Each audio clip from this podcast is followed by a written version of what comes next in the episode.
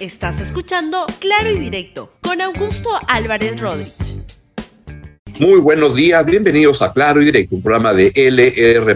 El programa de hoy se llama El Acuerdazo de anoche en el Congreso, mientras Castillo sigue en lo mismo. Les voy a explicar por qué ese título creo que corresponde a lo que vamos a conversar el día de hoy. Vamos con el programa El Acuerdazo en el Congreso, mientras Pedro Castillo, el presidente Pedro Castillo, sigue en lo mismo. Ayer fue un día importante en el Congreso de la República porque se eligió al nuevo Tribunal Constitucional. Se eligió a seis de sus siete integrantes y se los elige por un periodo de este buen tiempo, unos seis años los que, los que vienen, y por tanto lo que se ha conformado es un perfil de un eh, TC, un nuevo TC, sobre el doctor Ferrero, que preside actualmente el Tribunal Constitucional, sigue en su cargo, pero se renuevan a seis de sus siete integrantes. Vamos a hacer un comentario, pero fue una sesión mm, algo movida, aunque no tan movida, porque lo que no hubo fue debate, se, se, canceló la posibilidad de debate. Había, es cierto, lo que dijo la presidenta del Congreso, un acuerdo de junta de portavoces por el cual se había dicho que ya no había debate, de frente a votar a votar a los seis candidatos que había propuesto el presidente, la, la, la, comisión de selección presidida por el congresista de Perú Libre, José Balcázar. Veamos, y fue el único que al que se le permitió hablar, dar un discurso para que explique cómo había sido el proceso de selección. Vean eh, su, su, su, su alocución ayer en el Congreso. De los seis, voy a resumir para información, por supuesto que está ya en la comisión también por ejemplo, en el caso de este señor Morales Arabia Francisco Humberto, la prensa dice, no, pero resulta que este señor es amigo de los fujimoristas, amigo de la derecha. Oiga, pero yo no estoy calificando eso, yo estoy calificando su capacidad económica, perdón, su capacidad intelectual. ¿Es cierto? No estoy calificando eso. Pero, pero obviamente, obviamente que tenemos que calificar también porque su capacidad económica, dice el señor Balcázar, como estuviera, que está eligiendo al, al, peso, al peso económico, a los, a los miembros del Tribunal Constitucional, tremendo lapsus. Y bueno, y luego, este, y luego que, y acá lo que fue impresionante fue, o singular, fue que se eligió a todos los integrantes, a todos los propuestos, por una votación que, que va entre 89 votos, el que menos tuvo, hasta 101, el que más tuvo. Es una mayoría importante, y al final de esa ceremonia, pues algunas bancadas fueron a las afueras del Congreso de la República, el único lugar donde se puede declarar, y voy a hacer un comentario de eso luego, y ahí junto a Mari Carmen Alba, la presidenta del Congreso, y junto a las fuerzas de, de derecha del Congreso, donde estaba Estelamiante Montoy, etcétera, y ahí estaba Perú Libre, una gran, un gran acuerdo de izquierdas y derechas, y esto fue lo que dijo el congresista Balcázar luego de acabada la votación, de la cual voy a comentar luego. Escuchen primero al congresista Balcázar la participación de colegios, instituciones, universidades que nos han enviado su colaboración para que el proceso de elección de los miembros del tribunal sea de lo más transparente. Y ahí no nos hemos dejado manipular públicamente, ni los de la derecha, ni de la izquierda, ni los del centro, ni menos los caviares. No hemos permitido ninguna injerencia. Y si algún periódico se ha quejado por eso, tenía sus motivaciones pero nosotros nos hemos mantenido en una línea consecuente porque, porque como decía Napoleón, vísteme despacio que tengo prisa. Hay una sonrisa de la presidenta del Congreso, la señora Alba, mientras el señor Balcázar, el congresista Balcázar, dice que no se ha aceptado la injerencia de nadie, menos de los caviares. Creo que es una mala elección. Creo que voy a darle mi comentario de por qué creo que es una mala elección la de ayer en el Congreso por varios motivos. Primero, porque el proceso no se llevó con la transparencia que una, una elección tan importante requería. La verdad se ha llevado un poco al caballazo, a la prepo, sin este, transparentar toda la, la información que habían entregado los propios congresistas, los propios postulantes al cargo y, con, con, algunas cosas muy extrañas. En algunos casos se había este, dicho que no podían presentar documentos, papers o documentos que habían hecho los, los postulantes en otros idiomas, como inglés, francés, simplemente lo desechaban. Se a algunas horas de lo más extrañas no ha sido un proceso transparente. En adición a eso, no fue un proceso en el cual se debió permitir que haya un debate. Antes en el Pleno del Congreso no hubo eso. Lo que hubo fue un acuerdo de la Junta de Portavoces y eso le permitió a la presidenta del Congreso, quien de manera excepcional votó en todos los casos en los que se presentaban los candidatos para este, aumentar el número y esto lo que reflejaba es que había un acuerdo, una negociación en el Congreso. Uno en general debe saludar cuando hay procesos de negociación y acuerdos, que para eso es un Congreso. En este caso me da la sensación que este, no es por las buenas razones. Pero en fin, todos los que tienen el, el, voto, así es la Constitución, les permite, les los obliga a los congresistas a elegir. Es una votación política, esencialmente, pues uno le entrega el voto a los políticos, va a salir algo así. Lo curioso acá es que han salido algunas cosas que a mí particularmente no me gustan. Primero, más allá de la falta de transparencia a la cual aludía, es un, ha quedado un tribunal constitucional muy conservador. Yo puedo estar en contra de eso, este, etcétera, pero acá el problema es que una instancia, este, la máxima instancia de justicia en el país, aquella instancia que interpreta la Constitución, tiene que tener una representación mayor de la sociedad y no estar tirado para un solo lado. Es lo que está pasando, por ejemplo, en este momento en Estados Unidos, donde ha quedado una mayoría de seis a tres, donde hay seis conservadores y tres que no lo son, y que de alguna manera están, por ejemplo, por ir por una votación por la cual quieren este, impedir o quieren retirar eh, que, el aborto pueda ser legal en Estados Unidos y están en una decisión muy controversial que está generando un rechazo por muchos sectores de la población. Una instancia como el TC o la Corte Suprema en Estados Unidos lo que debe tener es una capacidad de un juego mayor, de una visión plural de las cosas, de los enfoques, etcétera, para representar mejor a la sociedad. Esto no, lo que ha salido es un tribunal constitucional muy, muy conservador para los próximos seis años y esto no es bueno para el país. En segundo lugar, creo que es un TC donde ya a estas alturas del partido tener una institución tan importante donde siete integrantes, de los siete solo una es mujer, la verdad que es penoso, es un atraso absoluto y creo que ya es inaceptable que estas cosas ocurran. Hay que avanzar hacia una paridad, tener, y esto no es importante solamente por una cosa de propaganda, etcétera, porque en una instancia como el TC, donde se deciden tantas cosas tan importantes para la vida de los ciudadanos, tener los puntos de vista de diferentes sectores de la sociedad. Para empezar, de, la, de, de las mujeres de una manera más equitativa, es algo fundamental y no ha ocurrido.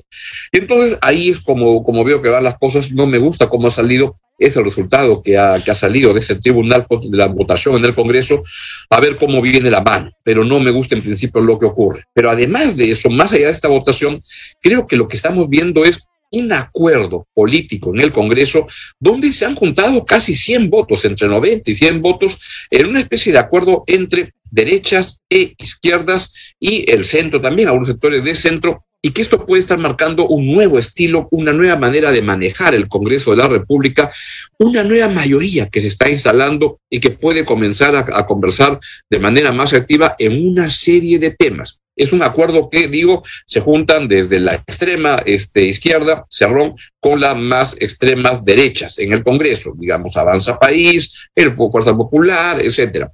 ¿Qué puede ocurrir? Creo que estamos viendo una alianza importante en la línea de nos quedamos todos, en la línea de no al adelanto de elecciones vamos a ir con la fiesta en paz, nos quedamos todos y aquí van a ir manejando en el Congreso la posibilidad de que no se vaya a mover absolutamente nada, que no haya vacancia presidente, que no haya disolución, que no se adelanten las elecciones. Algo de eso yo les comenté que había ocurrido al comienzo de la semana en el Congreso, cuando, o al viernes pasado, cuando se votó en contra de la Asamblea Constituyente. La verdad que para hacer un tema tan importante para Cerrón y compañía en, esa sesión en el Congreso, estuvieron felices, tranquilitos. Ahí parecía que había un acuerdo y parece que este acuerdo implicaba votar de esa manera ahí, implicaba esta elección de TC, implica mucho más cosas. El telón de fondo es, de acá no se mueve absolutamente nadie. Hacia eso están caminando. Mientras eso ocurre, hubo algunas este, expresiones de, este, de, desagrado con lo ocurrido. Y lo que voy es que se está reperfilando el Congreso de la República. Por ejemplo, hubo 10 renuncias de la bancada de Perú Libre. Ahí está. Estos son los 10 congresistas de Perú Libre que renunciaron a la bancada de Perú Libre y seguramente formarán una nueva bancada y están ahí los que están vinculados al ámbito magisterial un poco, pero también están aquellos que estaban, como el señor Pasión Dávila, que estaban proponiendo una ley de adelanto electoral algo puede estar ocurriendo. Pero lo cierto es que de esta manera lo que, se, lo que sucede es que se está rompiendo la bancada de Perú Libre, que era la bancada más grande del Parlamento. La respuesta de Vladimir Cerrón es aquí no pasa absolutamente nada. Dice el partido no se afecta, es un tweet que puso el día de ayer a las 10 y 40 de la noche, el partido no se afecta por la disidencia de sus invitados magisteriales, invitados, destaca, nunca fueron militantes orgánicos, sino electorales no se van por principios, sino por intereses propios y cuoteo. La correlación de fuerzas no se afecta. Seguirán votando por Pedro Castillo, nosotros también. Adelante, es lo que dice el señor Vladimir Cerrón. Pero acá ya hay una disidencia y creo que esto se va a ir, se va a ir haciendo notar donde Perú Libre va perdiendo este, la capacidad de acción en ese Congreso. Lo que, lo que, a lo que quiere apostar Pedro Castillo es que siempre va a tener la, la, sartén por el mango porque va a alinear las cosas para que todos acaben votando en la misma dirección. Vamos a ver qué ocurre. En Acción Popular también hay este, protestas y quiero que pongamos, por favor, el tweet de a Mesías Guevara, quien es el presidente de Acción Popular, donde lo que le, le enrostra a Mari Carmen Alba, presidenta del Congreso, y la señora Alba ha sido clave en este acuerdo para elegir a STC, dice lo siguiente Mesías Guevara. Algún día se conocerá en qué se sustenta ese consenso. El pueblo no quiere y no acepta esa manera de defender la democracia y la institucionalidad. Que quede constancia que ustedes han actuado sin coordinar con el partido. Entonces, en resumen, es un uh, tribunal constitucional que va a estar por los próximos seis años, muy conservador, sin presencia de, de mujeres y elegido con mucho secretismo es lo que hay y así van a ser las cosas. Vamos a ver cómo viene la mano. Y eso está produciendo un reacomodo político dentro del Congreso, donde comienza a haber una gran mayoría de alrededor de casi 100 votos, que insisto, el eje común hacia dónde van es aquí nadie se mueve, acá todos nos quedamos, y por otro lado, otro sector que comienza a pensar de una manera diferente, diferente pero ciertamente minoritaria. Mientras eso ocurre, la verdad que la prensa sigue siendo hostilizada, sigue teniendo, no, no sigue teniendo la posibilidad de informar directamente, porque ya el COVID se, se, se ha acabado, ¿no es cierto? Ya el COVID, este, uno ya puede tomar, este, hay que tomar las precauciones, pero ya se pueden ir a lugares públicos. La señora Alba este, no quiere sigue insistiendo en que la prensa no entre al Congreso de la República como correspondería y nos tienen a los periodistas en las afueras del Congreso. Y hay majaderías inaceptables ya como la del congresista uh, Montoya, Jorge Montoya, el ex o almirante Jorge Montoya, que la verdad que este, en términos de libertad de expresión, en términos de lo que significa la información, el trabajo de los periodistas, es un cavernícola. Escuchen cuando le preguntan sobre el tema al almirante Jorge Montoya deberían considerar también de que los periodistas sean partícipes en el pleno, estar presencialmente, porque hemos perdido, por así decirlo, algunas posturas que han tenido algunos congresistas ante esta negativa del debate. Deberían considerar la presencia de la prensa dentro del pleno congresista. Eh, yo creo que no es conveniente, o sea, en el pleno se hacen, se hacen muchas cosas y el público tiene que saber el producto final de las cosas. Y ustedes están ahí para verlo porque se filma lo que está sucediendo pero no estamos entrando al, no es un show mediático lo que hace adentro. Lo que hace adentro es otra cosa. Congresista, la obsesión es, por ejemplo, cuando hay alguna protesta por parte de algún está muy mal y hay que reclamar y hay que pedir y hay que exigir. Pronto va a venir el relator de la, la de la, para la libertad de expresión de la Corte Interamericana de Derechos Humanos y va a ser una oportunidad para que constaten que las condiciones para el ejercicio del periodismo en el Perú se han deteriorado tremendamente por acción del gobierno, por acción también del Congreso de la República, donde en términos de respeto al trabajo de los periodistas este, es nulo. Quisiera que por favor vuelvan a poner lo que ha dicho el almirante Montoya, que es una barbaridad antidemocrática. Pónganlo, por favor. Deberían considerar también de que los periodistas sean partícipes en el pleno, estar presencialmente, porque hemos perdido, por así decirlo, algunas posturas que han tenido algunos congresistas ante esta negativa del debate. Deberían considerar la presencia de la prensa dentro del pleno congresista. Eh, yo creo que no es conveniente. O sea, en el pleno se hacen, se hacen muchas cosas y el público tiene que saber el producto final de las cosas. Y ustedes están ahí para verlo porque se filma lo que está sucediendo. Pero no estamos entrando al, no es un show mediático lo que se hace adentro. Lo que se hace adentro es otra cosa. La obsesión es, por ejemplo, cuando hay alguna protesta por parte de algún como dice que dijo Popeye el marino soy, que solamente deben ver el, el, producto final y no el proceso. No, señor, la prensa debe ver todo el proceso, porque sabe qué cosa, el chorizo que están produciendo suele, este, parece que está podrido, huele mal, lo que están haciendo está muy mal. Queremos ver cómo están haciendo las salchichas en este Congreso deplorable, queremos saber qué es lo que pasa. Y la transparencia no hay que mendigarla, hay que exigirla. Quiero que vean este tuit de eh, IPIS, institución que eh, soy el, presidente, y que conforma un grupo de periodistas independientes, este, diferentes medios que rechazamos ese tipo de iniciativas. IPIS rechaza las declaraciones del congresista Almirante Montoya por afectar el acceso a la de la prensa a sesiones del Congreso Perú, del Congreso, que son públicas y que deben ser reporteadas por las y los periodistas destacados a cubrir la fuente política la agresión por parte del Congreso, la agresión por parte del Ejecutivo, del gobierno de Pedro Castillo, perdón, de Vladimir Cerrón, que tiene como encargado a Pedro Castillo, es inaceptable y hay que exigirlo y vamos a seguir insistiendo para que esto se corrija cuanto antes. Mientras todo esto ocurre, la vida continúa igual. Y esta mañana en el Congreso de la República, en la Comisión de Fiscalización, estuvo el señor Samir Villaverde, quien está este, con arresto domiciliario, y lo que salió es que y lanzó una acusación muy fuerte contra el presidente Pedro Castillo. Él está este, en arresto domiciliario, está en, prisión preventiva, este, en, en, ¿qué penal estará? En, en, en Ancón. ¿Y este, por qué? Porque parece que, o lo están investigando, porque era parte de toda la cuchipanda alrededor de los sobrinos del presidente y todas estas maniobras para hacer obra pública con tráfico. Pero esto fue lo que dijo en la Comisión de Fiscalización y aquí parecería que comienza él a quererse poner como colaborador eficaz. Escuchen por favor al señor Villaverde. Que tengo toda la predisposición y la voluntad de decir la verdad en el esclarecimiento de su investigación. Además de declarar ante el Ministerio Público, a través de la doctora Carla Cesenarro Monjes, de cómo el señor Pedro Castillo Terrones logró ganar las elecciones presidenciales, quien lideró, planificó y coordinó al más alto nivel este trabajo con el Jurado Nacional de Elecciones, mellando así la democracia, perjudicando al señor Rafael López Aliaga y a la señora Keiko Sofía Fujimori, manipulando la voluntad popular. Hay veces las personas nos equivocamos, pero es de valientes ser hidalgos sin reconocer nuestros errores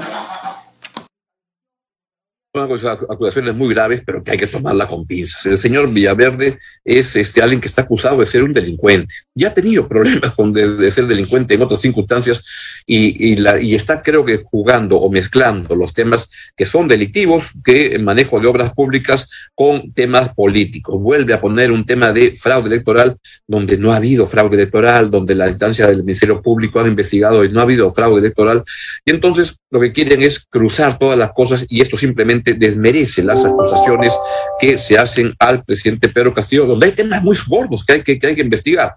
de esta manera, lo que se ve es una intencionalidad política absurda. En todo caso, son hechos que hay que informarlos, hay que este, ir al fondo del asunto y hay que desvirtuarlos si corresponde. Me parece que de, principio si lanza una posición tan grave de que el señor Castillo hizo fraude en las elecciones, debería aportar algún tipo de indicio luego dice que su vida está en peligro. Creo que esto simplemente este, politizar la lucha anticorrupción y no tiene ningún sentido. Mientras eso ocurre, el país sigue paralizado y ayer estuvo el presidente en Apurímac, en Andahuaylas, y el gobernador de, uh, de Andahuaylas le metió su cuadrada al presidente Pedro Castillo y le dijo, mande pues a un premier que tenga pantalones y no como Aníbal Torres que se anda corriendo porque estamos hartos que las bambas esté parado por acción de comunidades, comunidades asusadas por el propio Ministerio de Energía y Minas, cuyo ministro es el ministro del señor Pedro Castillo. Vean cómo le mete su cuadrada el gobernador de, uh, de, de, de Andahuayla, de Apurímac, el gobernador Baltasar Lanzarón. No es posible que el Premier se esté burlando del pueblo de Cotabambas. Hoy día se ha comprometido a estar en Pumamarca y no ha ido. El señor congresista también está con nosotros. No es posible que el Premier se esté burlando del pueblo de Cotabambas. Hoy día se ha comprometido a estar en Pumamarca y no ha ido, señor. Ha ido solamente el viceministro de la PCM. No es posible, presidente. Cuando en Cusco hacen un paro, va ministro, va viceministros, va el premier, hasta van la gente que le echa flores. Somos un país unitario. No podemos marginar a Cotabamba, Sapurima, presidente. Que el premier se ponga los pantalones y vaya allá a Cotabamba a negociar con los hermanos de Huancubiro y Fuerabamba, Chila. Señor presidente, espero yo que esta semana se dialogue en Cotabambas y demos solución. De verdad, nosotros estamos cansados. Qué vergüenza si el presidente de la República no se da cuenta que un gobernador muy preocupado por lo que pasa en su región le dice consígase un premier que tenga pantalones, no como Aníbal Torres, que tiene pantalones pero para otras cosas. Este, algo malo debe estar sospechando o debería sospechar Pedro Castillo de que anda, que ocurre con su gobierno. La conflictividad regional la promueve el propio gobierno. ¿Por qué? Porque ahí está un señor como Carlos Palacio que va a ser interpelado entre ayer, entre hoy y mañana y que debería irse a su casa. Pero Castillo lo defiende. ¿Por qué? Porque este señor lo puso Vladimir Cerrón. Y Vladimir Cerrón es el que corta el jamón en el gobierno de Vladimir Cerrón, donde estoy encargadito es el señor Pedro Castillo y, como les he hecho notar, sigue andando de promover la lucha armada el señor Vladimir Cerrón. Mientras eso ocurre, el señor Castillo sigue, sigue lo mismo con sus ideas y dice, me discriminan por ser cholito y pues, escúchenlo, por favor, con su mismo rollo de siempre. Es atender a los pueblos más alejados del país, atender a los niños, atender a los maestros, atender al campesino, al obrero, al chacrero. Somos campechanos, somos de la chacra, somos más serranos que la papa. Y por eso, cuando un compañero, un hermano del campo, hoy pisa y, y gobierna desde el palacio, no les gusta, nos discrimina, se burlan de la forma como hablamos. Y por eso, hoy compañero, nosotros hemos venido a cambiar el país. Esa gente que pide otra cosa, esa gente que clama otra cosa, nos gustaría que nos digan acá en estos escenarios. Muy bien, y sobre, y sobre este tema que estamos hablando, justamente el almirante Jorge Montoya acaba de mandar un tuit que lo que dice es urgente, grave, moción de vacancia. Estaba a punto de terminar de elaborar una nueva moción de vacancia, pero con las recientes declaraciones de Samir Villaverde será más sencillo de sustentar los motivos y dice, no creo que los que votaron en contra de la última moción que presenté ahora sigan con la misma posición. Confío en que por fin pondrán primero al Perú y no las repartijas. Mi comentario es que esto es simplemente politizar la lucha anticorrupción. El almirante Montoya, uno de los peores parlamentarios que hay en, el, en, el, en este Congreso, que es muy malo, hacer uno de los peores parlamentarios es que está realmente hasta las cangallas están usando políticamente la lucha, este, la lucha, la, el, los temas políticos en la lucha anticorrupción. Esto es inaceptable y hay que estar este, por el lado de la ley. La verdad que el pobre almirante Montoya, o no pobre, pero pobre Marina de Guerra del Perú, de tener un representante tan calamitoso como este.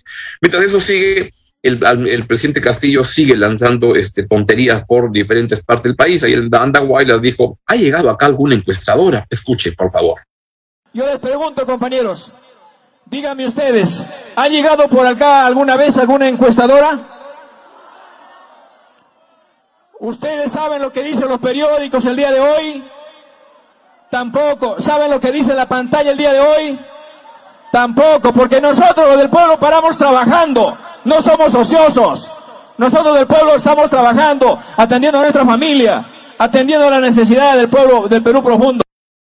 O sea que para el presidente de la República informarse, ver una encuesta, ver los periódicos, leer las noticias, es ser ocioso. Y claro, entonces el presidente dice, yo no soy ocioso. Y esto explica por qué el presidente de la República derrocha ignorancia cotidianamente y abunda en su mediocridad tan, tan flagrante que lo hace este, un presidente francamente ignorante. Debería leer periódicos y, por ejemplo, enterarse que la, la, la, invasión de Rusia es a Ucrania, no a Croacia. Debería enterarse, por ejemplo, que en el mundo no hay 1.200 países. Debería ser un presidente menos ignorante.